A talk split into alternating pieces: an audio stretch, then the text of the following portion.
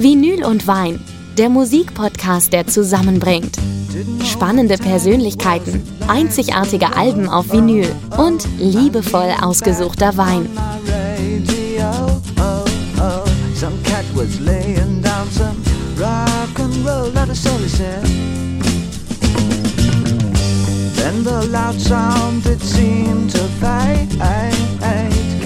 Like a slow voice on a wave of fate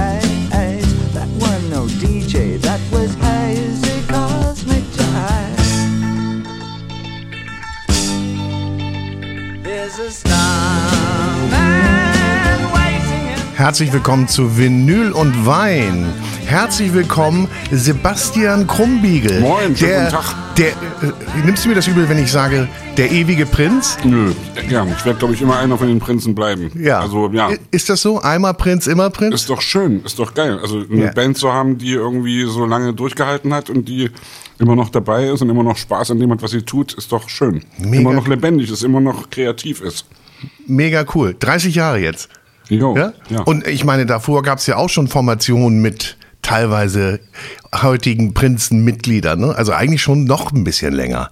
ich habe vorhin gerade drüber nachgedacht, dass äh, Tobias kenne ich seit ich sieben Jahre alt bin. Nein. Und ich bin jetzt 55, also ist schon eine lange Zeit. Und Tobias und ich und Wolfgang und Henry, wir waren im Thomanerchor zusammen und kennen uns sozusagen wirklich seit unserer Kindheit. Und das ist schon eine lange Zeit. Also da kann man sagen, ewig und für immer. Man weiß es nie so genau übrigens. Das ist ja auch noch so ein Ding. Also was unser Binnenverhältnis betrifft, ist ja auch die Frage, als was wir uns bezeichnen. Ob wir Freunde sind oder Kollegen oder doch Ja. vielleicht eher Brüder oder sowas. Ich, also ich tendiere immer zu Brüdern, weil die wirst du nicht los. Da kannst du nicht einfach sagen, verpiss dich, bist nicht mehr mein Bruder. Also da muss man irgendwie ein Leben lang miteinander klarkommen. Die, die, die Bande bleibt. Die ich glaube ja. Habt ihr denn auch so den gleichen Musikgeschmack? Nee. Nee? Nicht wirklich. Also das ist, glaube ich, sehr unterschiedlich. Also ich glaube, Henry zum Beispiel ist sehr mainstreamig. Also ich bin auch mainstreamig, aber ich bin, glaube ich, irgendwie, also ich weiß es gar nicht. Ey. Also ich bin auf jeden Fall sehr neugierig und höre mir auch aus Prinzip neue Sachen an, auch wenn ich sie am Anfang nicht wirklich verstehe. Also ich bin da sehr ehrgeizig und möchte gern wissen, warum irgendwas gerade cool ist oder warum gerade irgendwie viele Leute gerade auf irgendwas stehen. Und man kann sich auch Musik schön hören, um es mal so zu sagen. Oder be- besser, noch besser gesagt, man kann sie verstehen und wissen, was die Leute damit meinen, selbst wenn man es am Anfang auch nicht versteht. Ja, also Raum geben, ne? So dass du da sagst, okay, um ein bisschen reflektieren und mal so ein bisschen um das Stück rumgehen. Wie ist denn das gewesen bei, wir sind ja jetzt mit Bowie angefangen und äh, hast du den von Anfang an verstanden? Beziehungsweise wann hast du den denn kennengelernt eigentlich? Ich habe ihn, ich hab ihn ja wirklich einmal getroffen, um Ehrlich? das mal zu sagen. Ja? Ja? und zwar bei einem Festival, bei dem ich auch nur zu Gast war, also nur Zuschauer war, aber Backstage war.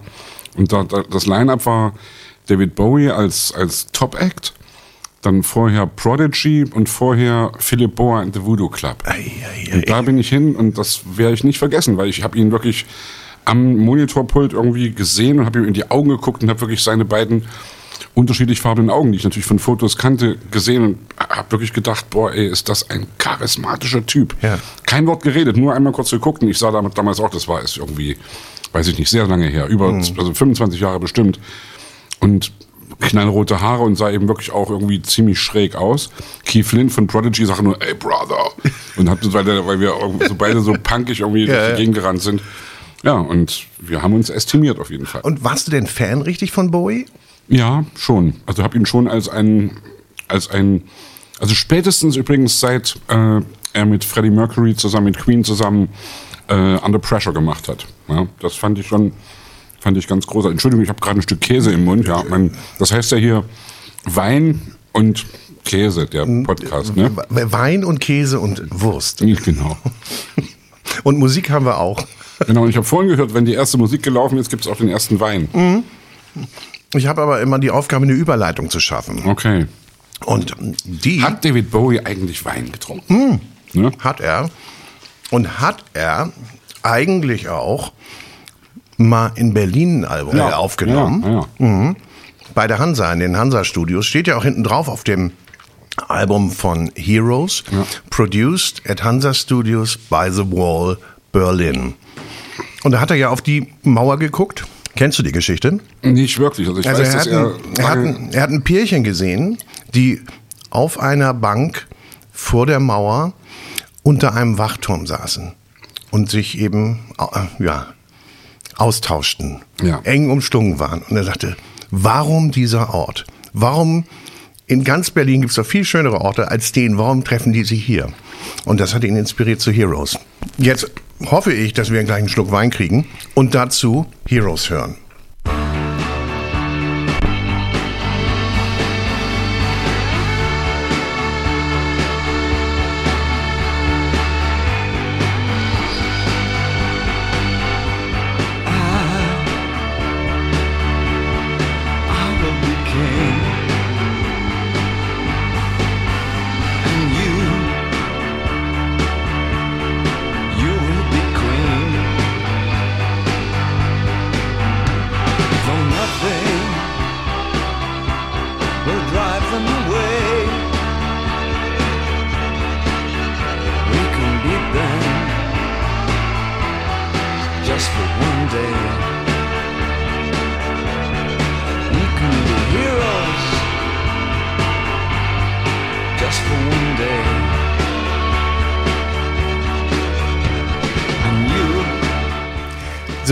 Das ist Jonathan. Jonathan vom Weinhaus Gröhl und der begleitet uns heute. der Drogenverantwortliche des heutigen Abends. Ja, der begleitet uns heute und passt auf uns auf. Und, äh, Der er- Betreuer quasi in Ja, flüssigen genau. Angelegenheiten. Hat- Und zwar habe ich tatsächlich geschafft, eine Verbindung von Mauer und Wein herzustellen.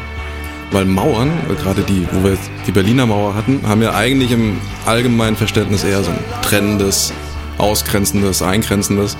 Ähm, beim Wein geht es aber um was ganz anderes. Da haben Mauern oft eher eine stützende Funktion oder wie in dem Fall eine Funktion als Hitzespeicher.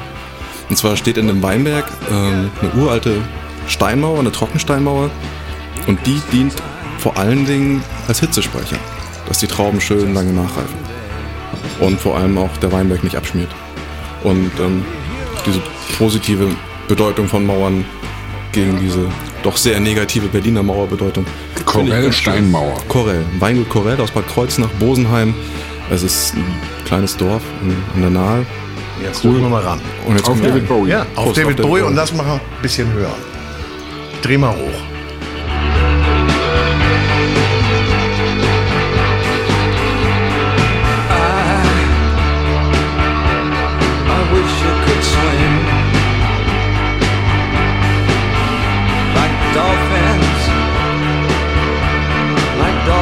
Can swim. Though nothing, nothing will keep us together. We can beat them forever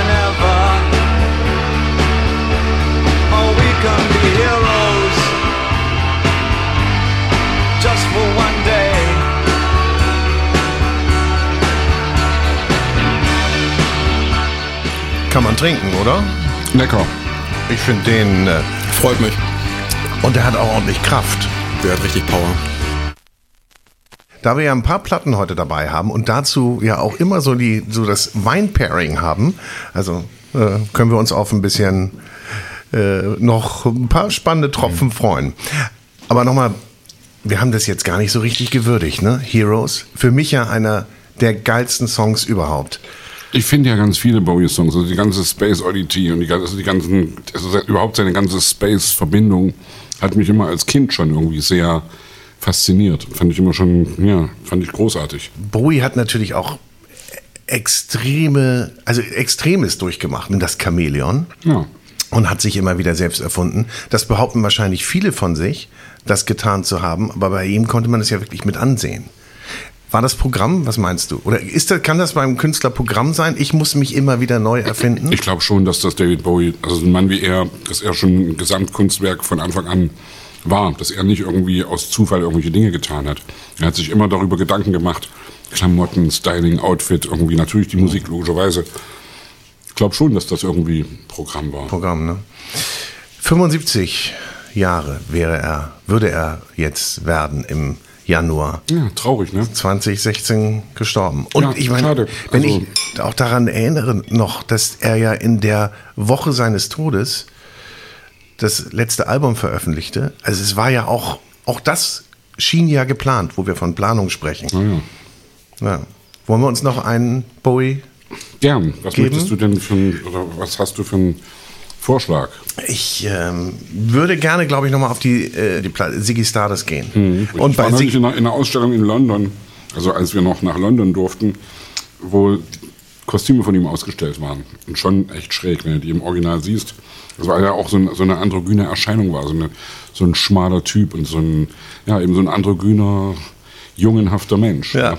Wie Ja. du und ich. Wie, ich wollte gerade sagen, wie ich da drin wohl aussehen würde. So, jetzt legen wir noch mal Ziggy Stardust auf.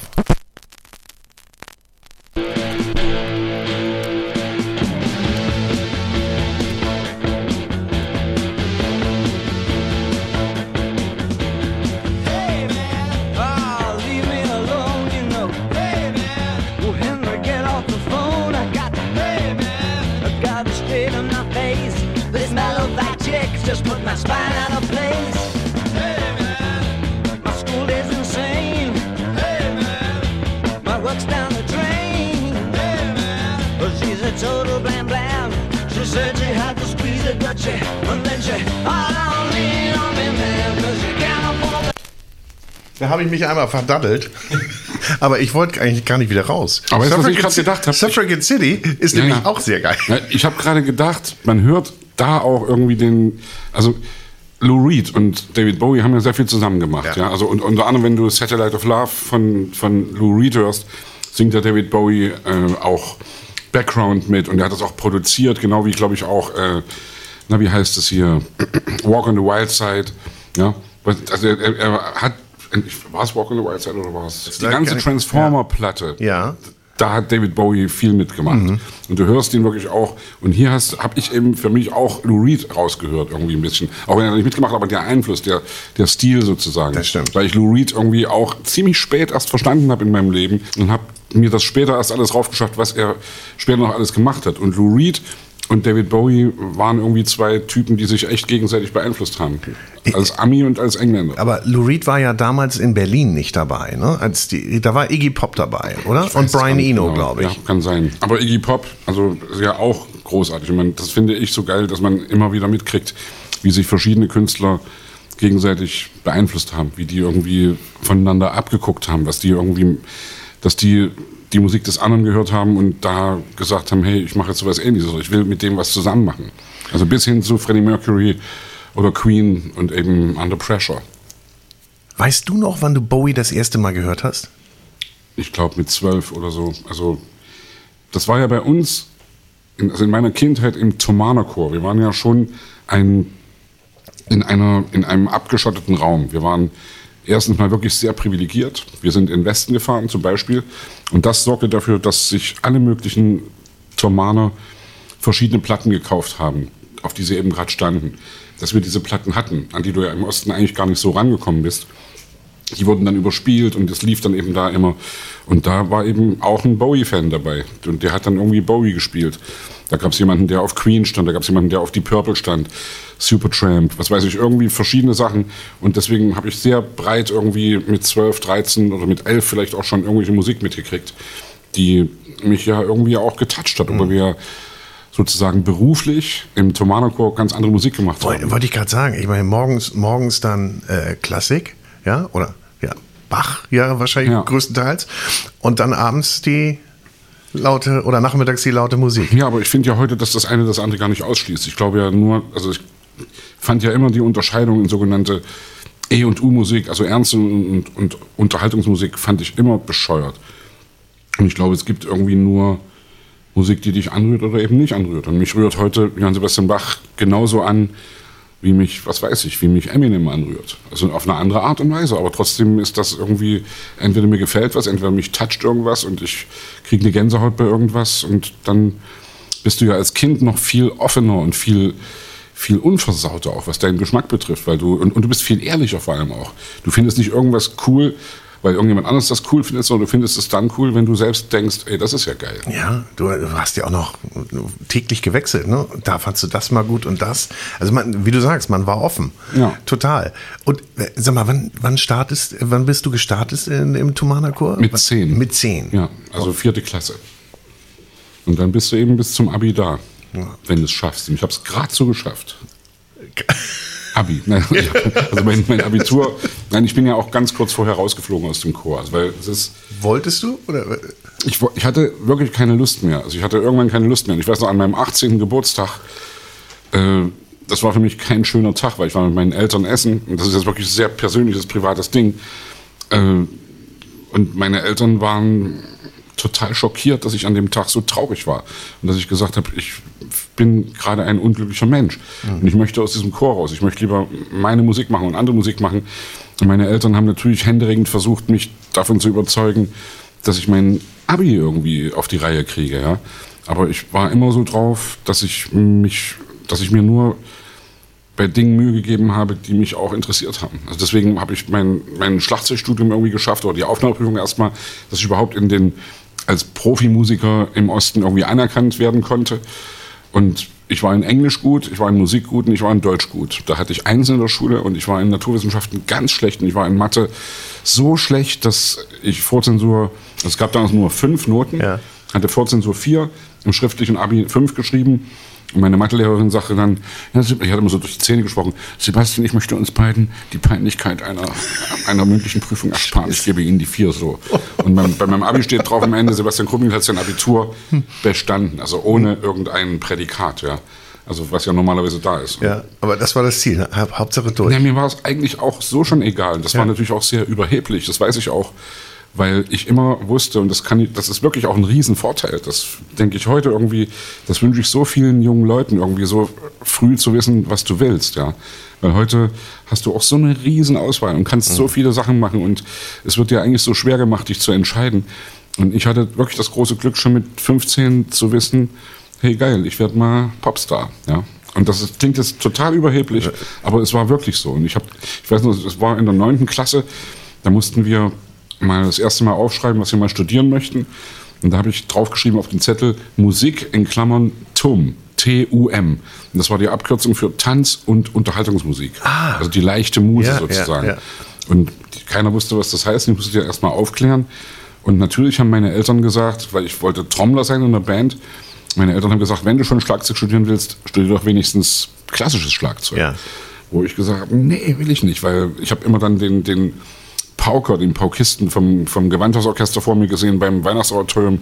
Ja, die berühmten Bam, Bam, Bam, Bam, Bam. Ja. Und der sitzt dann erstmal ein bisschen stundenlang rum oder eine, eine halbe Stunde, dann darf er nochmal irgendwann kurz mal was machen. Und das war mir nie was. Und das war mir war auch nie, ich wollte nie reproduzieren. Ich wollte immer meinen eigenen Scheiß machen. Aber deine Eltern haben wenigstens Verständnis dafür gehabt oder haben Verständnis dafür gehabt, dass du Musik machst. Ne? Also ich meine, ihr seid ja eine sehr musikalische Familie. Ja, also meine, meine du- Großmutter war Opernsängerin, meine Ja. Mutter war, hatte das Bachmuseum in Leipzig. So, da ist man ja schon mal ein bisschen vorgeprägt. Ne? Klar. Aber Ja. es war trotzdem ein völlig anderer Zweig, ja. Ja, Meine Großmutter hat mich darin bestärkt, den Weg zu gehen, den ich gehen wollte. Das ist natürlich auch leicht als Großmutter, weil du eben nicht die direkte Verantwortung hast. Es ist immer easy für, für Großeltern irgendwie zu sagen, ach, Junge, mach mal. Ja. Aber meine, meine Eltern wollten schon eher, dass ich was Vernünftiges mache. Also, Sebastian Krumbiegel wurde, wusste schon vor 40 Jahren, dass er Popstar wird. Boah, ey, das ist so fucking lange her. Ist das lange her, oder? ja. Aber äh, was, was spielt Zeit für dich für eine Rolle? Naja, ganz einfach. Je älter du wirst, desto weniger hast du noch. Also das, das, da denke ich manchmal, Ja? Na, ich denke in letzter Zeit manchmal drüber nach. Äh, also mir hat mal zu meinem, glaube ich, zu meinem 45. Geburtstag hat mir mein Freund eine Nachricht geschickt, eine, eine SMS damals. Sie haben die Reiseflughöhe verlassen. Ja. Also was sozusagen heißt, du bist, du hast weniger vor dir, als du hinter dir hast, definitiv. Und da habe ich erstmal darüber nachgedacht. Und wenn ich mir über die letzten 30 Jahre Gedanken mache, wie schnell die vergangen sind, also so viel habe ich vielleicht gerade mal noch, wenn ich Glück habe. Ja? Also ich will das gar nicht, ich meine das eigentlich gar nicht so negativ, weil ich freue mich jeden Tag darüber, über mein Leben und, Ja. und, und guck weniger nach wir, hinten. wir und, sitzen hier zusammen, hören Musik, Yes. trinken Wein, Ja. essen leckeren Käse und Wurst, ist doch toll. Hammer. Und, und also Reiseflughöhe verlassen hat man bei einem, den du sehr gut kennst und ich glaube auch verehrst, von dem wir was hier haben. ich glaube, ich weiß, was du meinst. Und äh, bei ihm hat man das, glaube ich, auch schon häufiger gesagt. Ich habe mit Udo mal äh, eine 6-CD Best-of-Box zusammengestellt Die habe ich sogar. ne, für den Bertelsmann Buchclub. Ja, die habe ich. 1990 wurde die. Ich mein, weiß. Ja. Also ich habe die, ich habe, ich, wir waren ja früher bei Bertelsmann, wenn Ja. ich das hier im Hause Warner sagen darf. Natürlich. Ja. Oder? Und äh, also wir, wir haben bei Hansa Musikproduktion angefangen in Berlin und das wurde irgendwann, das ist ja übrigens auch schräg, wurde irgendwann zu BMG Berlin, wurde irgendwann zu Sony BMG, wurde irgendwann dann zu Sony. Also der Kapitalismus hat sozusagen voll getobt und alles wurde irgendwie zu einem am Ende. Und deswegen, Bertelsmann, wie gesagt, war ja Hochkultur oder sehr kulturell, äh, Buchclub und auch musikmäßig und, äh, und Udo war damals eben. Und du hast die? Ja, freut mich. Ich, hab, bin ich, ich bin der. Du bist.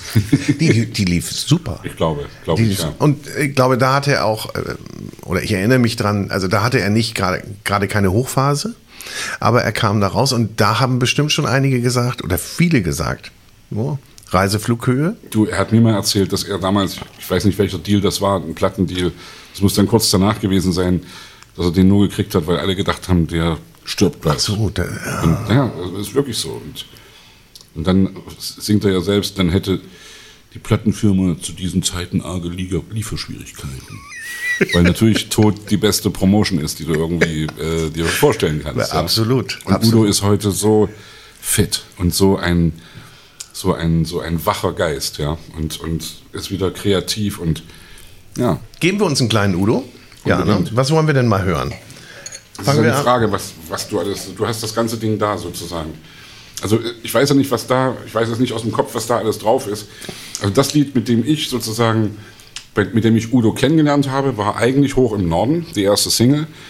Aber was ich, was für mich ein total wichtiges Lied ist, ist Rock'n'Roll Arena in Jena. Ich weiß nicht, ob das da drauf ist, weil das war sozusagen, also es ist ja ein ganz kurzes anderthalb Minuten Lied, wo er singt, ich würde so gern bei euch mal singen, meine Freunde in der DDR. Also ich habe jetzt hier ja das Utopium-Paket naja. in der Hand und äh, Es kann, es kann sein, dass es da nicht drauf ist. Also die, ja. Dieses Rock'n'Roll Arena in Jena, das ich übrigens mit ihm jetzt ein paar Mal im Stadion durfte ich ihn begleiten am Ja. Klavier, ja. Und jetzt kommt hier mein Freund Sebastian von den Prinzen. Und dann durfte ich da Klavier spielen und mit ihm dieses Lied sozusagen performen. Also nur er und ich. Und das eben vor irgendwie 50.000 Leuten. Und da geht dir schon echt ganz schön die Muffe. Ja, wenn du da rausgehst und dein Hero singt da vorne und du darfst dich nicht verspielen, du musst das irgendwie cool rüberbringen. Aber das ist natürlich für mich die größte Ehre. Und hier in Hamburg haben wir ihn ja kennengelernt, 1990 in, in, in Ottensen im Boogie Park Studio. Und hat, er sich ein bisschen um, hat er sich ein bisschen um euch Er gekümmert. hat sich gut um uns gekümmert, sehr gut. Er hat uns das Hamburger Nachtleben gezeigt und wenn dir Lindenberg das Hamburger Nachtleben zeigt, dann ist das, das kann dir keiner besser zeigen als er. Ich glaube, das habe ich noch nicht mal gesehen. Da kommst du nicht nur in die Läden rein, sondern du kommst sogar in die Hinterzimmer. Aber ich meine, das war ja für euch noch ein bisschen Kulturschock dann auch. Total, Ne? volle Kanne. Oder? Der kleine Ossi aus Leipzig kommt irgendwie in das glänzende Glitzer Hamburg und ja, und das war schon der Hammer. Aber da hast du auch ein bisschen Bezug zu Hamburg. Ne? Voller Kanne, wirklich. Ja? Also wir haben lange in Hamburg gelebt, regelrecht. Also wir Ja. haben vier oder fünf Platten hier aufgenommen und ich, also ich war neulich gerade wieder im Boogie Park in der Eulenstraße 70a, meine Ja. sehr verehrten Damen und Herren, Hinterhof, Holztreppe hoch und äh, es gingen sofort die ganzen Filme im Kopf Ja, wieder ne? an. Ja. Also es ist unglaublich. Da ging's los. Da ging's los. Annette Humpe, Ja. Rio Reiser auch irgendwie. Also Annette hat ja immer ein bisschen ihre. Aber da haben, ihre haben sich ja viele um euch gekümmert dann. Ja. Rio hat gekocht für uns. Ja? Kennst du die Eulenklause in der Eulenstraße? Ja, na klar. Ja, geil. Ja, na klar. Super Ja. geile Bierpinte. Ja, ja. Super. Ich würde jetzt mal auf äh, Hoch im Norden gehen, wenn's äh, Auch im Norden, wenn's, ja. Bitte gern.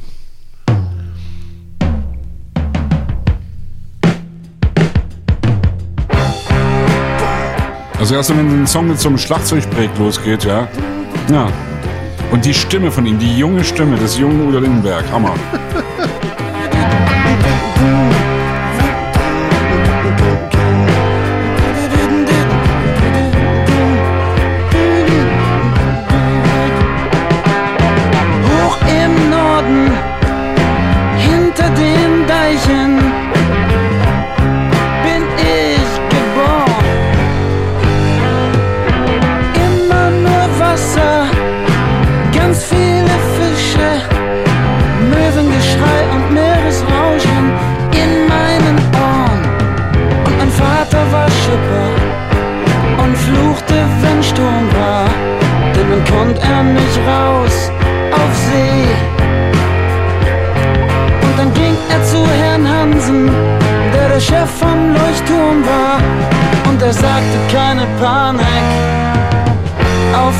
Titanic. Jetzt trinken wir erstmal einen Rum mit Tee.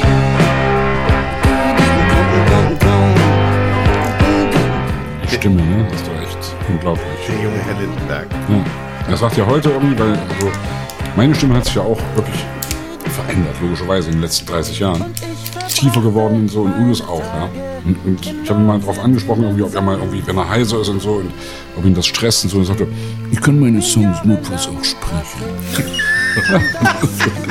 und da war es dran. Aber da würde ich mal sagen, Udo erkennt man so und so, früher wie heute und dich aber auch.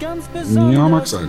Ja, also das ist schon, Das ist sozusagen ein, wenn du dich nicht verstehst, wenn du nicht den Udo machst. das ist ein gottgegebenes Ding, um das mal so christlich zu sagen, ja. Also kann ich kann ja nichts dafür und er auch nicht. Also das ist, ist ein Segen. Es gehört natürlich auch irgendwie schon auch eine Art von, von, von Größenwahn dazu oder, oder eben Selbstüberschätzung, die du eben als junger Mensch vielleicht hast.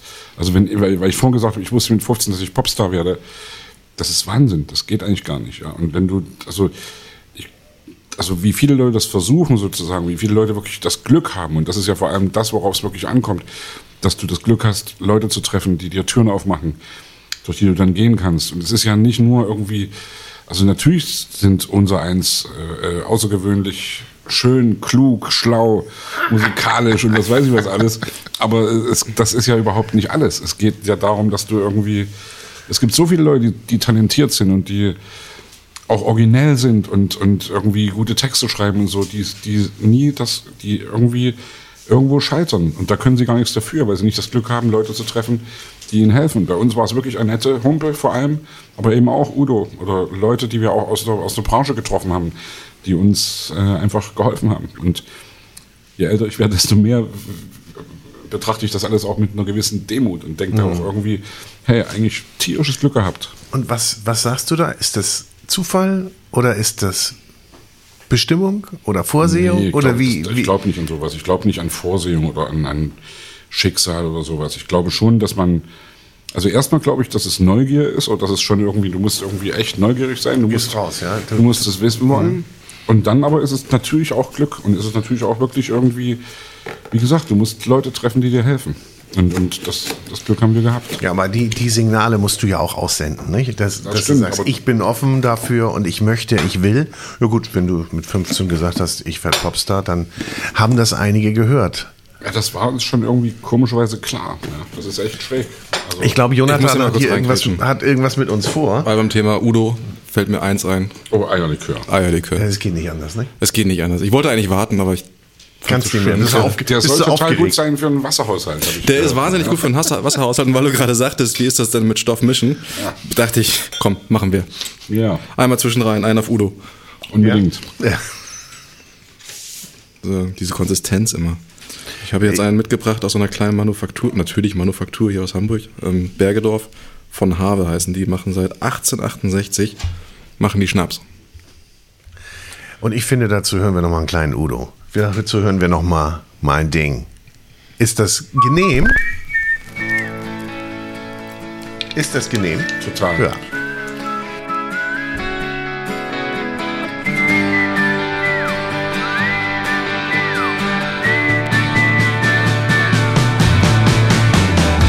Als ich noch ein junger Mann war, saß ich locker irgendwann da auf der Wiese vom Hotel Kempinski.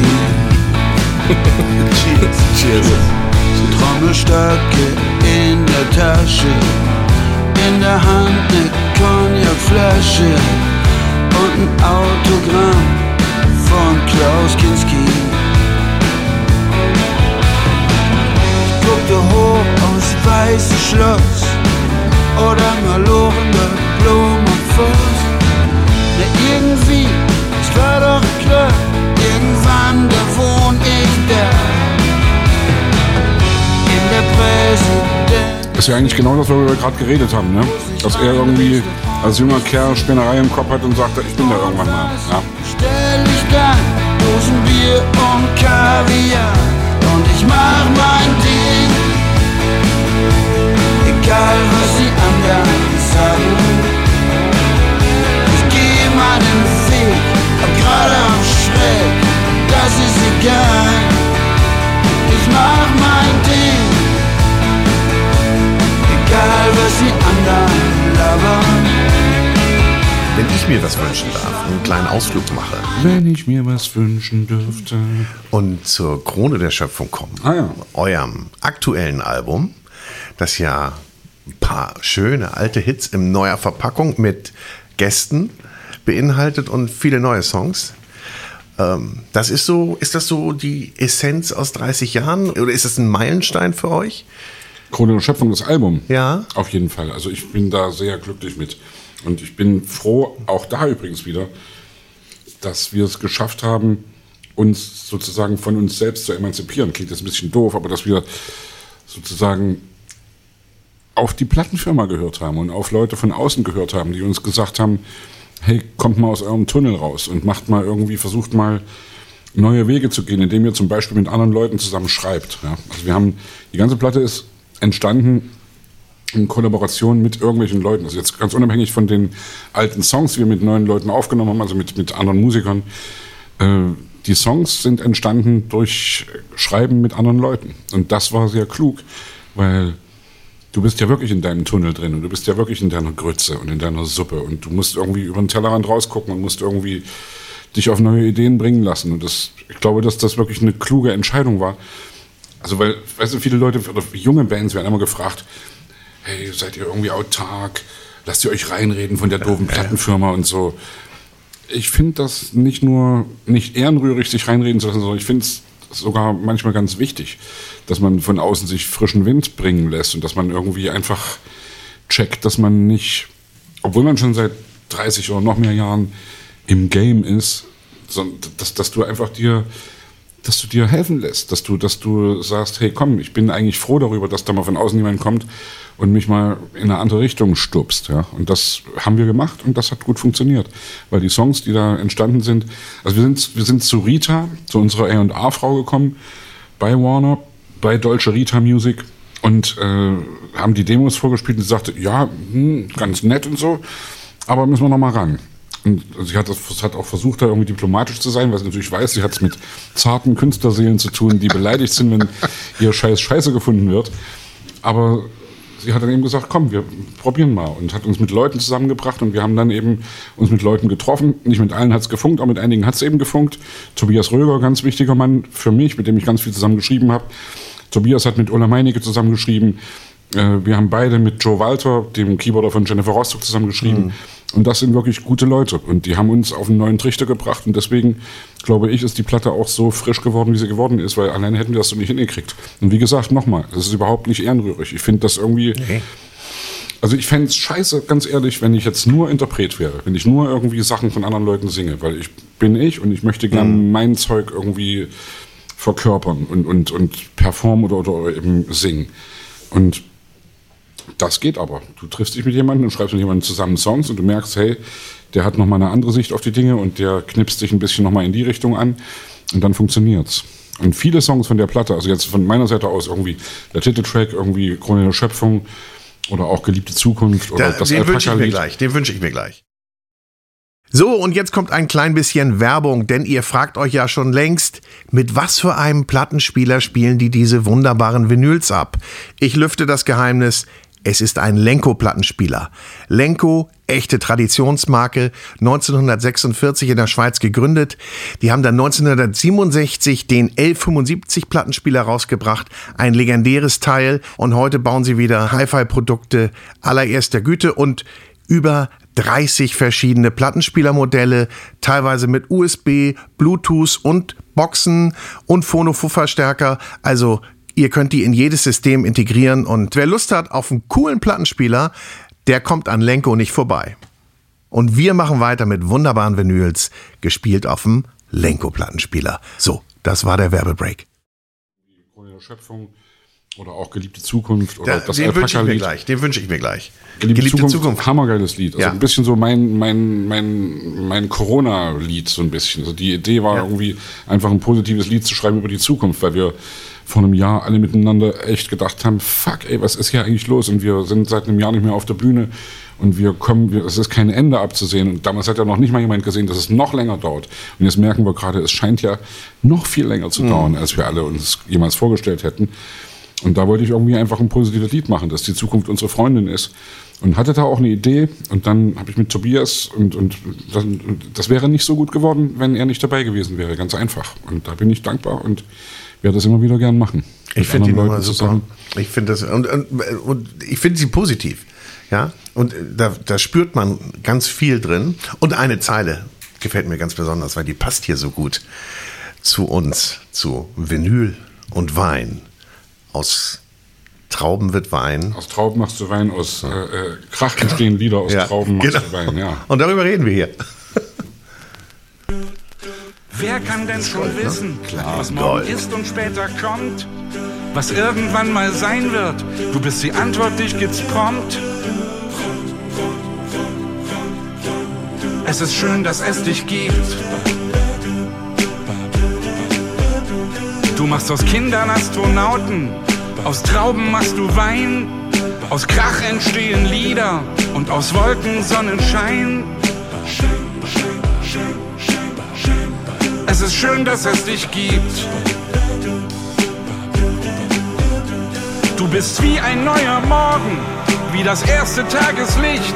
Du bist unsere große Sehnsucht, weil du der Ort für Träume bist, geliebte Zukunft. Wir sind bereit für alles, was als nächstes kommt. Wir treffen uns am Horizont. Wir gehen auf Wegen, die noch keiner kennt. Geliebte Zukunft. Wir sind bereit für das, was du uns geben kannst. Es dauert ja ein bisschen, bis er aufgelöst wird. Ne? Oh, da, darf man überhaupt in deine Songs reinsprechen? Ja? Hallo? Geht gar nicht. Ich weiß noch, äh, wir hatten einen Plattenchef, wenn wir da Demos vorgespielt haben. Und er sagt mal dann irgendwie nach, nach, weiß ich nicht, einer halben Minute oder nach 45 Sekunden, machte er aus und sagt, ey Andy, ey, da kommt noch ein geiler C-Teil und so. Na, nee, ist es aber nicht so. so ja. Also eisenhart weggeballert, ja. Ja, musste durch. Ich glaube, wir brauchen neuen Wein. noch. Wein? Wir Oh, brauchen gleich ich mal hab einen noch Wein, aber dann- neuen Wein. Ich wollte aber doch eigentlich was zur geliebte Zukunft sagen. Ja, sag doch was zur geliebte Zukunft. Ähm, ich finde das so schön, dass dann irgendwann die Auflösung kommt, worum es denn geht, wer denn das ist, ja, Mhm. der, der, die das macht. Und das ist wirklich, ich finde das eine tolle Nummer. Aber man denkt ja immer irgendwie, es geht um eine Frau. Ja, ja, ja, ja. um Wer ist denn das jetzt? Ja, ja. Wer ja. kann denn das alles? Wer denn? So. Komm, wie, Musik, wie, ja. mal, wie, mal, wie jetzt, wollen, jetzt wollen wir noch mal Musik hören. Wollen wir noch was von. Komm, ich schenke mal einen ein und du suchst die Platte wollen wir noch, aus. Ja, ich würde jetzt mal. Nee, nee, nee. Ich, würde, ich gehe zur Mauer zurück. Anders? Ich gehe zu Okay. einer Mauer Okay. zurück. Okay. Nicht, dass das unser roter Faden ist, heute die Mauer. Aber. Pink Floyd. Ja. The Wall. Oh ja. Was löst das bei dir aus? Also erstmal löst Pink Floyd überhaupt eine Menge bei mir aus. Es gibt ja, die alten Pink Floyd-Fans sagen ja, Pink Floyd total geil bis The Wall. Genau. Und danach nur noch, nur noch Kommerzscheiß und so, ja. Was ich ja nicht so sehe, weil ich eben auch nicht die Generation ist. Ich, ich kenne Sid Barrett nur noch vom Hören sagen, kenne natürlich die alten Platten, finde die auch geil. Aber The Wall war für mich mein erstes Stereo-Hörgenusserlebnis mit einem Walkman, irgendwie in den 80ern. Tomanochor, Nachtbusfahrt nach irgendeinem Konzert zurück, irgendjemand hatte einen Walkman. Und ich habe gesagt, hey, kann ich mal hören? Und der wollte irgendwie schlafen, hat mir das Ding gegeben und drauf war The Wall. Wow. Und das zu hören und eben, ich, also ich habe die Bilder noch richtig irgendwie im Kopf, dass du wirklich dann nachts eben da Landstraße oder Autobahn lang fährst und, und dann ist dieser unglaubliche Sound, der, das kann man sich heute gar nicht mehr vorstellen, dass man, wenn, wenn du Musik unter Kopfhörern sozusagen nicht nur zu Hause irgendwie an der, an der, an der Stereoanlage, sondern eben unterwegs mit einem Walkman, also liebe Kinder, ein Kassettenrekorder, in dem eine Magnettonkassette war und darauf war Musik und die hast du Stereo gehört. Ey, das war der absolute Flash, das war total geil. Und das war kleiner als ein Taschenbuch, das Gerät. Genau. Aber wenn ihr wisst, was ein Taschenbuch ist. was hören wir denn? Weiß ich gar nicht. Also oh, müsste ich jetzt mal. Das ist ja das Cover ist ja so handgeschrieben. Also natürlich können wir den Hit hören, We don't need no education, aber es ist ja nicht das stärkste Lied, ja. Es sind ja irgendwie, ach, zeig mal bitte kurz. Auf jeden Fall weiß ich, Also ich kann es hier, glaube ich, besser dass, dass Jonathan gleich ihr in die äh, Seite uns springt, weil ich nämlich Weil- gesehen habe, wo dieses Album produziert wurde. Ja. Ja. Pink Floyd haben tatsächlich einen Teil dieses Albums in, in Frankreich aufgenommen. Oh.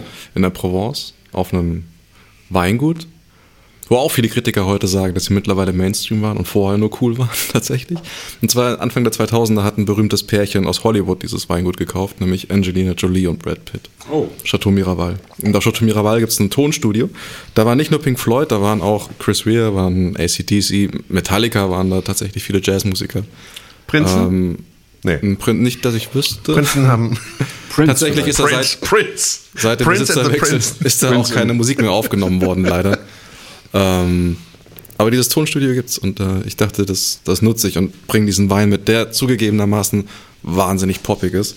Ja, das ist so ein bisschen das Model unter den Rosé. Das Model unter den Roséweinen, genau. Ja. Studio von Miraval. Äh, Kannst du aber trinken, wie das geht. Runter wie Öl. Ja. Das Schräge, weil ich gerade die, die Tracklist von The Wall habe, ja, dass du eigentlich The Wall, weil es ja auch ein Konzeptalbum ist, sozusagen eigentlich im Ganzen hören solltest, ja. Und das können wir jetzt natürlich nicht machen. Wieso nicht? Ich habe genug Stoff dabei. Nee, ist aber echt zu empfehlen. Also jetzt auch, also weil es wirklich große Musik ist. Und wir geben ja hier auch Anregungen, um sich tiefer und weitgehender damit zu beschäftigen. Ich glaube, Nobody Home ist zum Beispiel geil oder Is there anybody out there? Ja. Ja, bin ich dabei. Ich leg mal auf. Oder Hey You ist auch der Hammer.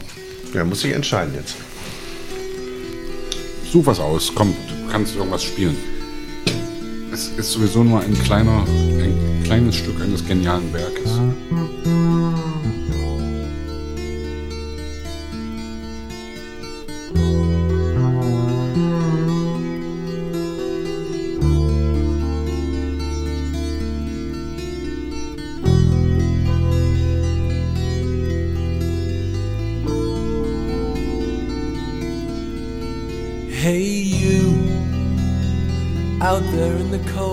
Getting lonely, getting old. Can you feel me?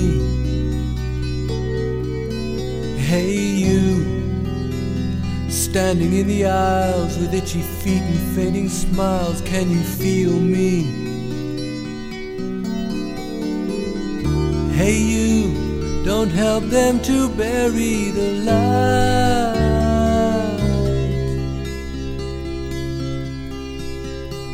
Don't give in without a fight.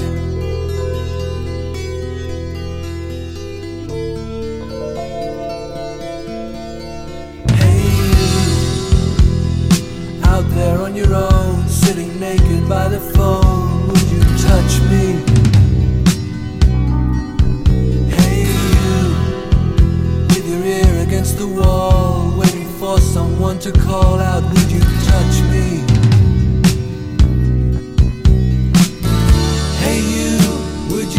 me to carry the stone?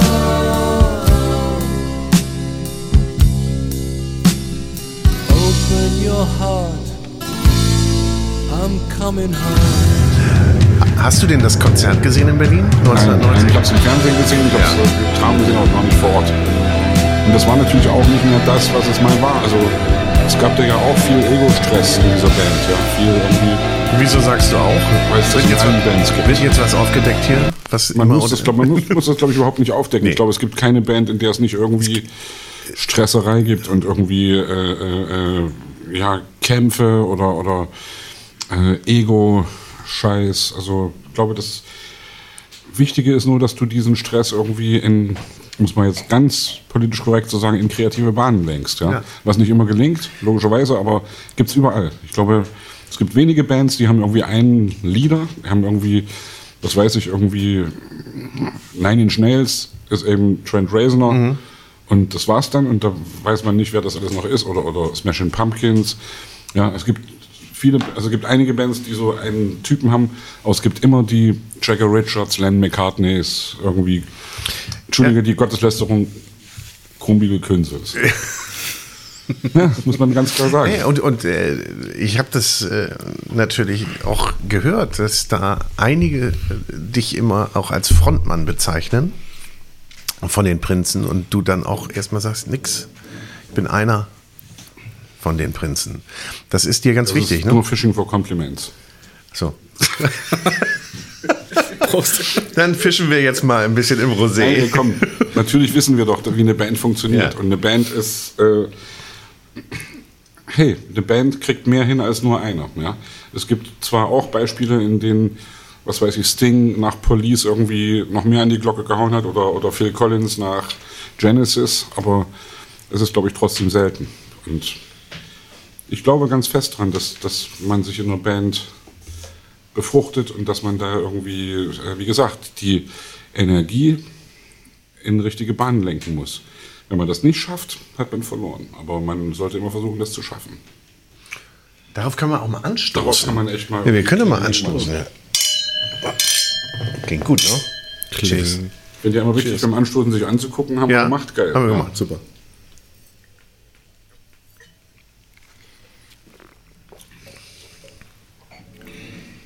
Ist ein krasser Katz oder ein Weißwein eben gerade, ich gebe es Ja, zu. der, der, der fließt so durch. Der ne? fließt so durch. Schön und leicht, Aber auch gut. schön frucht, schön trocken. Hm. Der macht, glaube ich, wirklich den Wasserhaushalt ein bisschen hoch. Der hebt auf jeden Fall den Wasserhaushalt. Vor allem kannst du da auch, ich sage immer, die Eiswürfelaufnahmekapazität ist relativ hoch. ja, der andere Das ist auch vollkommen in doch Ordnung. drauf. Der andere hatte, habe ich aus dem Auge 13,5. gesehen, 13,5 und der, der hat hat ja, glaub 12,5. ich, Der ist Ja. deutlich leichter. Ganz zarter, blasser Rosé aus diesen typischen Provence-Rebsorten eben. Grenache, Syrah. Und dann diese Provence-eigene Tiburon. Also falls ihr mal angeben wollt, Tiburon gibt es nur in der Provence. Und macht die besten Rosés. merke ich mir sowieso Hm, nicht. ist okay. Ich schreib's dir auf. Habe ich, da- hab ich da gerade Herrn Kohl durchgehört? Nee, nicht wirklich. nee. Ich habe das ja wirklich versucht, nicht nachzuäffen, den pfälzischen Dialekt. Ja, aber das- so ein ganz kleines bisschen. Das kohlte gerade nicht. so ein bisschen. Nee, nee. Aufpassen. Ja, das ist ja, ist, ist das ein Projekt, in das du, also das Musical, das Eier, Also Musical sowieso nicht. Also ich bin wirklich leider, was heißt leider, ich bin kein Musical-Fan. Ja? Ich bin irgendwie, ich mag Pop und ich mag Rock und ich mag irgendwie, also ein Musical ist für mich irgendwie, weiß ich nicht, ich, bin, ich mag das nicht wirklich. Es ist für mich immer sehr klischeebeladen. Und das, der Eierwurf von Halle jetzt, das Böhmermann-Ding, war so klischeebeladen, dass es schon wieder geil war, weil es eben einen drüber war. Ja? Also außerdem ist es wirklich, finde ich, eine Ehre, da irgendwie dabei zu sein. Also das Ja. war für mich wirklich der Hammer. aber du hast die Rolle auch wirklich gelebt oder du lebst die Rolle. Sieht man dich denn darin in der Rolle öfter jetzt? Nein, das glaube ich nicht, aber das Schräge war, dass als, als, ich, als ich die Maske hatte, und das ist ja wirklich, wirklich unglaublich, wie, wie, wie du auf einmal aussiehst wie Helmut Kohl. Ja? Und du gehst irgendwie zum Spiegel und denkst irgendwie, das ist der Altkanzler. Ja? Und du, das macht was mit dir.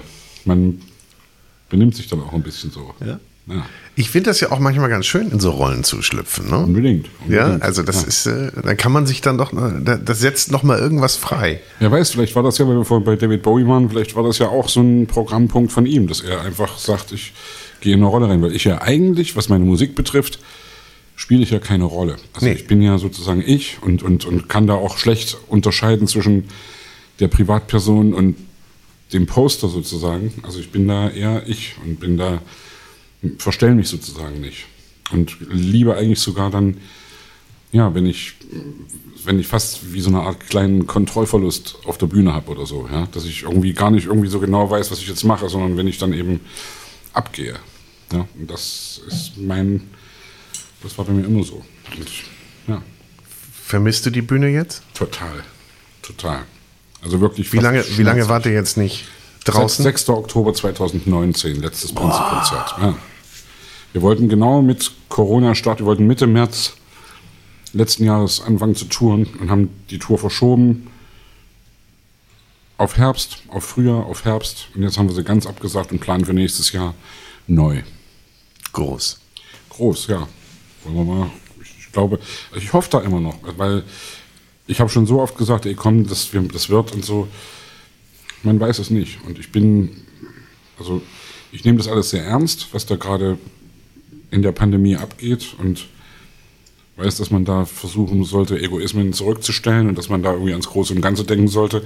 Aber es ist echt schmerzhaft. Es ist für uns Künstlerinnen und Künstler echt schmerzhaft. Also jetzt nicht vordergründig finanziell, das auch natürlich, ja. Also das ist die eine Seite, dass wir sozusagen kein Geld verdienen, wo wir auf sehr hohem Niveau jammern, weil wir ja irgendwie als Prinzen irgendwie da auch Rücklagen haben, auf die wir zurückgreifen können. Aber viele andere haben das eben nicht. Und viele andere müssen wirklich jetzt Hartz IV beantragen und denen geht es echt dreckig, rein finanziell. Wo es uns allen nicht gut geht, ist die seelische Verfassung. Ja? Ich will jetzt gar nicht hier von irgendwie Depressionen sprechen oder so, wirklich nicht, weil das Ja. ein viel zu großes Wort dafür ist. Und weil, das, ja, aber auf jeden Fall, mir fehlt das und, und das fehlt uns allen und wir wollen gern wieder raus und wollen gern wieder endlich vor die Leute. Wir wollen uns den, den Fame abholen, wir wollen uns die, die Jubelei abholen, wir wollen uns irgendwie das Adrenalin holen. Ja? Wenn du wirklich 100 Mal im Jahr auf einer Bühne gestanden hast Und das ist dein plötzlich und abgeschnitten. das ist weg, Yes. dann fehlt dir was. Und plant ihr denn jetzt konkret, also auch wenn du sagst, man kann ja nicht richtig planen, Na aber klar, wir haben eine richtige Tour geplant. Okay, also du bist da, du bist ja auch ein positiver Mensch, nicht? Ich meine, du willst Immer. ja nicht den Kopf in den Sand stecken, sondern sagst, es muss, es soll weitergehen und es, es, man muss auch Pläne haben, glaube ich, ne? Sonst, Unbedingt. Also das ist, wie gesagt, das fällt manchmal schwerer. Also, aber ich will echt nicht rumjammern. Ey, komm, wir, wir haben ein schönes Leben, wir, wir machen Musik und mich hat, wie gesagt, während der Corona-Pandemie Phase irgendwie schon auch meine eigene Kreativität ein bisschen gerettet. Dass wir einerseits das Prinzenalbum gemacht haben, das, auf der anderen Seite habe ich so viele Songs geschrieben in der Zeit wie noch nie, weil das das einzige war, bei dem ich mich irgendwie, bei dem ich mir eine Art Selbstbestätigung holen konnte, die mir gefehlt hat. Und wenn du einen Song fertig hast, ist immer geil. Das ist ein bisschen, klingt das auch ein bisschen gähnmäßig, aber wie eine Geburt, wie, wie ein neues Baby, das du irgendwie hast. Ja? und was heißt dann fertig für dich? Wenn, wenn du, wenn, Eigentlich nicht, wenn es fertig produziert ist, sondern wenn die Idee, also wenn, wenn, eigentlich wenn Text und Melodie da ist. Ar- Arrangement muss noch gar nicht da sein, sondern einfach nur die, also ein Lied, ich glaube, ein gutes Lied ist dann fertig, wenn du es alleine am Klavier oder auf der Gitarre spielen kannst. Dann ist das Lied erstmal fertig. Und dann, was du dann draus machst, du kannst das arrangieren wie, wie keine Ahnung, wie, wie Burt Bacharach oder wie kannst du es, kannst arrangieren wie David Bowie oder wie ACDC oder wie, keine Ahnung, ja. Das kannst du in jede Richtung irgendwie machen.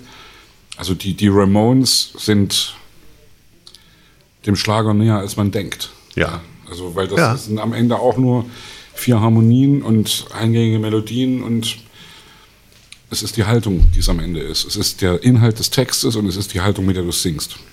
Und für mich ist ein Lied fertig, wie gesagt, wenn ich es am Klavier selbst spielen kann. Und da habe ich irgendwie dann, sehr viel gemacht in letzter Zeit.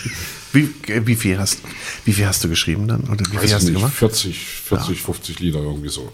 Also waren ja auch fast zwei Jahre. Ne? Also ist ja schon irgendwie und es sind auch Phasen dann mal mehr, mal weniger. Aber es ist am Ende eben auch das Ding, dass du dich, dass du nicht warten solltest, bis die Muse zum Fenster reingeschwebt kommt und dich küsst, sondern dass du dich auch hinsetzen musst und sagen musst, hey, ich mache jetzt was und ich möchte jetzt gern, ich möchte gern was tun. Ich möchte gern nicht nur Netflix gucken und möchte nicht nur gern irgendwie Drogen nehmen und mich betrinken. Das ist ja ein Begleitgetränk, ja. Ja. Ein und wir, Okay, wir sagen natürlich, wir sagen natürlich aufpassen, don't drink and drive und all das, was wir sagen müssen. Ja. Und jetzt wünschte ich, ich hätte eine Du hast meine Eingebung. Frage nicht beantwortet eben. Ich war, Liebe Kinder. liebe, liebe Kinder, ihr müsst jetzt ausschalten. Nee, müsst ihr nicht kommen. Nee, okay, dann werde ich die Don't Frage do nicht. drugs. Da- Komm, ganz ehrlich, ohne Nee. Scheiß. Also jeder muss natürlich wissen. Also ich bin ja wirklich, äh, ich freue mich ja, dass wir hoffentlich eine Legalisierung von leichten Drogen irgendwie noch in diesem Jahr oder im nächsten Jahr spätestens hinbekommen. Ich glaube, dass das wirklich gut ist, dass das klug ist und dass es vor allem doppelmoralisch ist, es nicht zu tun, weil das, was wir gerade zu uns nehmen, ist viel gefährlicher und bla bla bla, wissen wir alle. Mhm. Aber man muss natürlich vorsichtig sein und äh, man muss wissen, was man tun kann und wie, was man verträgt. Und man sollte niemanden im Gruppenzwang dazu überreden, so wie das heute Abend hier passiert. Ich setze jetzt die nächste Runde aus. Ja? Ich Okay. habe mir das jetzt zu Herzen genommen. Aber bei Musik bin ich jetzt wieder dabei und jetzt suche ich krampfhaft nach einer Nach einer Überleitung ja, zu Klär- Punkrock. Ich halte hoch und du sagst ein, zwei oder drei. Ich würde sagen eins und zwei. Eins und Genau. zwei. Wir reden, liebe Kinder, sehr verehrte Damen und Herren, über die amerikanische Punkrock-Band Green Day. Deren erstes Konzert, also die erste Tour habe ich damals äh, gesehen in Leipzig. Die Dookie hieß die Platte, ne? Ja. Wo noch, wo alle drei, genau. Ah, das ist sogar live. Ah ja, okay. Also da hatten die ja noch drei verschiedene Haarfarben, irgendwie grün, blau und blond, glaube ich. Ja, Und das war wirklich, das war echt cool. Das war wirklich irgendwie frische, unverbrauchte nicht groß, wir denken nicht groß nach, wir spielen hier drei Harmonien und machen Hau rein. laut und hauen rein. Ja, und das Hast war du gut. Bock dazu, einen Rotwein zu trinken? Einen kalifornischen? Ja, ja. So ein bisschen was. Ja, gerne, Ja, genau, genau. Gut. Zieh ich mal Guck auf. mal. Ich, äh, oder äh, dürfte ich mich doch vielleicht wieder einklinken? Ach so. Jetzt. Ja, ja. ja okay. Ja, Die Flasche bleibt auch noch ein bisschen stehen. so, dann, ähm, bevor wir hier zuhören, wie er mit dem Kellnermesser aktiv ist, Ja, und ich muss vor allem jetzt, das muss man ja auch machen, ein Glas Was äh, auch ausfüllen, ja, dass man Ja. erstens Glas und zweitens, ich finde das schon. bist du fein mit Basket Case? Auf jeden Fall, Ja. ja. Dann gehen wir zu Green Day live.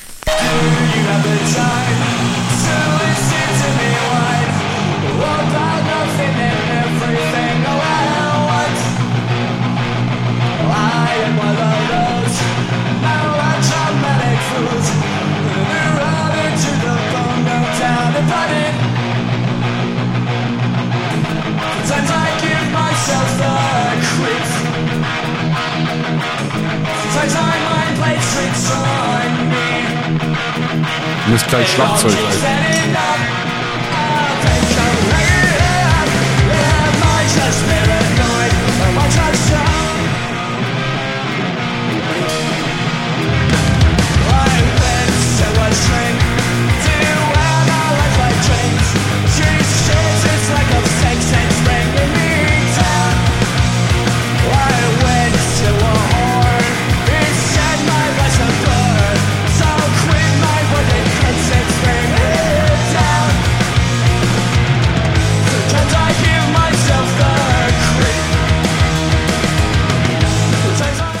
Live ist eben immer noch irgendwie, es ist einfach, ja, noch roher.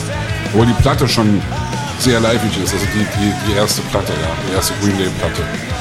In der Zeit, als man noch konnte, ging, gehst du dann auch viel in, in Konzerte von Auf Kollegen? Fall, Ja? klar, klar, so viel ich kann. Also fehlt mir auch wirklich wahnsinnig, ja.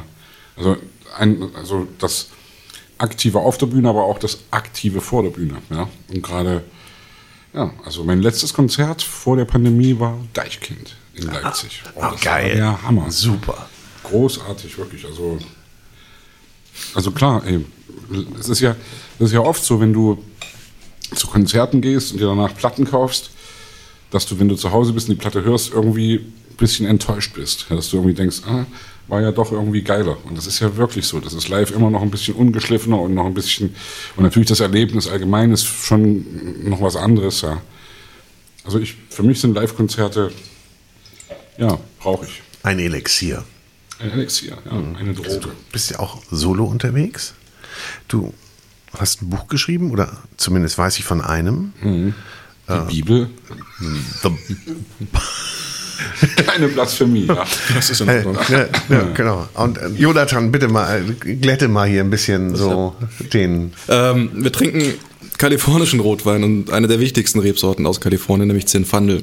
Zinfandel ist tatsächlich einfach ein anderer Name für die beliebte süditalienische Rebsorte Primitivo, die eigentlich, was viele gar nicht wissen, aus Kroatien kommt. Also es ist eine, ähnlich wie aus Italien, aus Kroatien, wahnsinnig fruchtbetont, weich, unheimlich tief und lang und in dem Fall mit viel neuem Holz auch. Also neuen Barrikfässern ausgebaut, da hast du schon diese vanillige Note drin, viel Gewürze, Nelke, Pflaume. Ähm, hat einen relativ hohen Alkoholgehalt, also fast 15 Prozent. Das merkst du in diesem ganz leichten, wärmenden Eindruck im Hals. Ist aber ganz schön eigentlich. Gibt so einen leichten süßen Eindruck, den er, obwohl er gar nicht süß ist, der Wein, der ist knochentrocken, aber durch diesen hohen Extrakt und diesen hohen Alkohol wirkt er tatsächlich süßer, als er eigentlich ist. Der Produzent dieses Weines ist sehr bekannt. Das ist nämlich ein Filmproduzent, Francis Ford Coppola. Oh, der hat ein relativ, ziemlich großes Weingut in Kalifornien, macht da verschiedenste Weine. der ja auch viele Musikfilme gemacht hat, ne? Hat dort vor Ort auch ein kleines Museum, ein Filmmuseum. Ähm, das sieht man auf der Flasche auch. Das sind, ich weiß gar nicht, wie man das nennt. Diese, da konntest du in so einen, so einen, so einen Kasten gucken und dann hast du das gedreht und äh, ist ein kleiner Film quasi abgelegt. Wie so ein Daumenkino ist da drauf. Da heißt Director's Cut. Und da heißt Director's Cut Zinfandel. Ich finde den sehr gefällig. Der ist jetzt nicht so eckig und kantig wie Green Day. Nö, aber macht Spaß. Und Green Obwohl, Day- um jetzt hier vielleicht die, die Brücke zur, zu Green Day vor 20 Jahren, vor 25 Jahren und Green Day vor, wann war die American Idiot Platte? Die war irgendwie fünf Jahre her oder so. Ja, war das ja, Die, war, die, die haben das ja schon geschafft 2004. irgendwie. Oh, 2004. Ja. Boah, ey. Wie, Nee, das war war das, wie war das mit dem Alter? Mitten im, mitten im Irakkrieg war das. Naja. Was das so Ende ging. Da war, kam das riesengroß und war ein Aber Thema. die Platte ist ja dann gar nicht mehr so ungeschliffen. Aber die haben auch sozusagen. den, da mit auch den Schritt geschafft von reiner Punkband hin Total, zu Pop und sind ja. Radio rauf und runter gespielt worden. Ja, ja.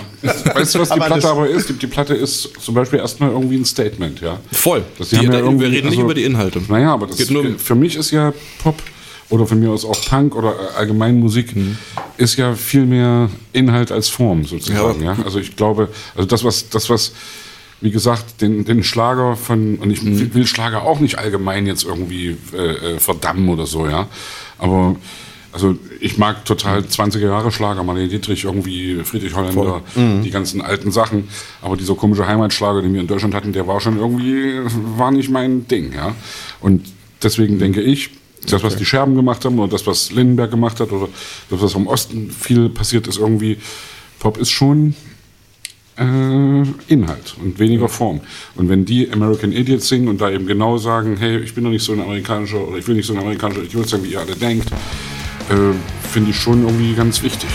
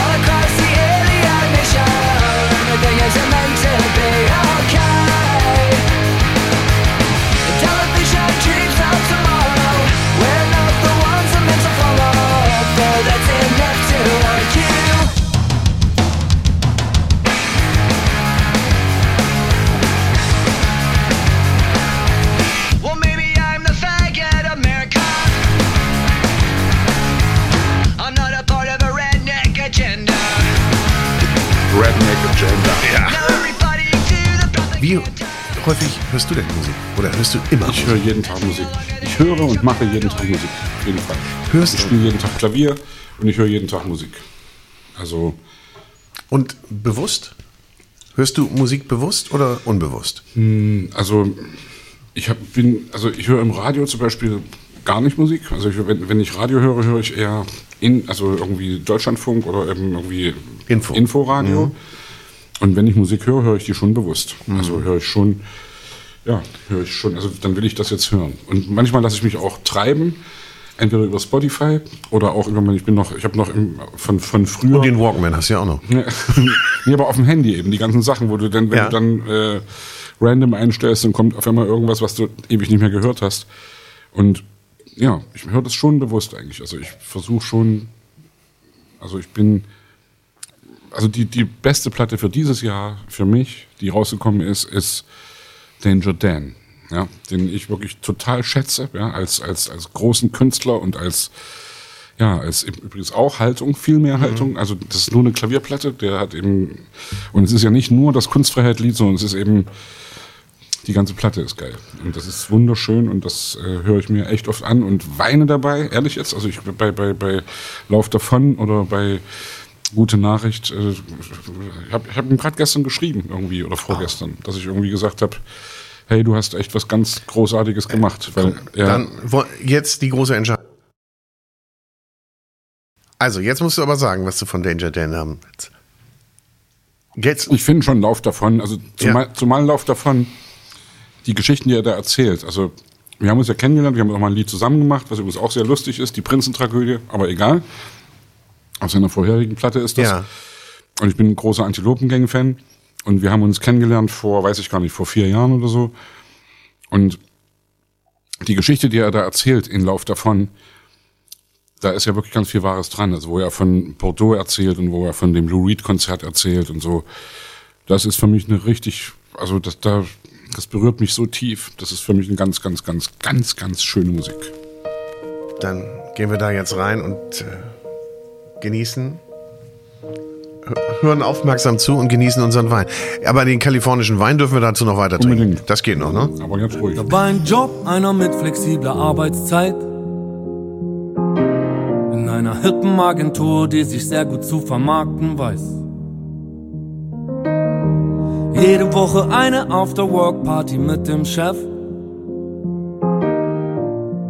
So ein Startup-Unternehmer, der Ramones-Shirts trägt. Ich schrieb grad die Bewerbungsmail mit meinem Lebenslauf und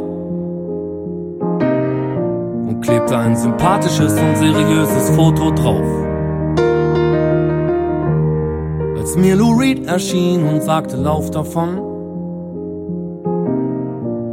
Schwerer als reinzukommen ist es wieder rauszukommen. Lauf davon, lauf davon, lauf davon.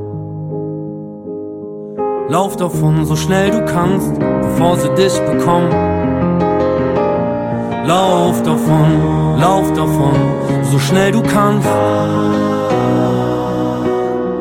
Und fang irgendwo nochmal von vorne an.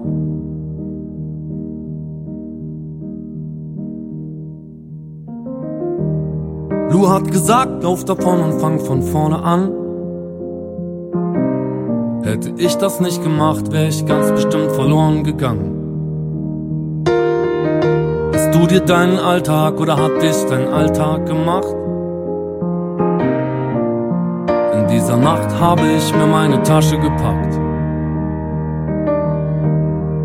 In Bordeaux war ein Gästebett mit Kaffeefleck. Da habe ich mich ungefähr ein halbes Jahr versteckt. Ich wusste nicht, was ich da wollte, aber die Jungs in der Stadt haben mir beigebracht, wie man alte Autos aufknackt. Lauf davon, lauf davon, lauf davon. Lauf davon, so schnell du. Hast du uns aber jetzt echt erwischt, ne? Mann, Mann, Mann. Komm, ey, Hammer.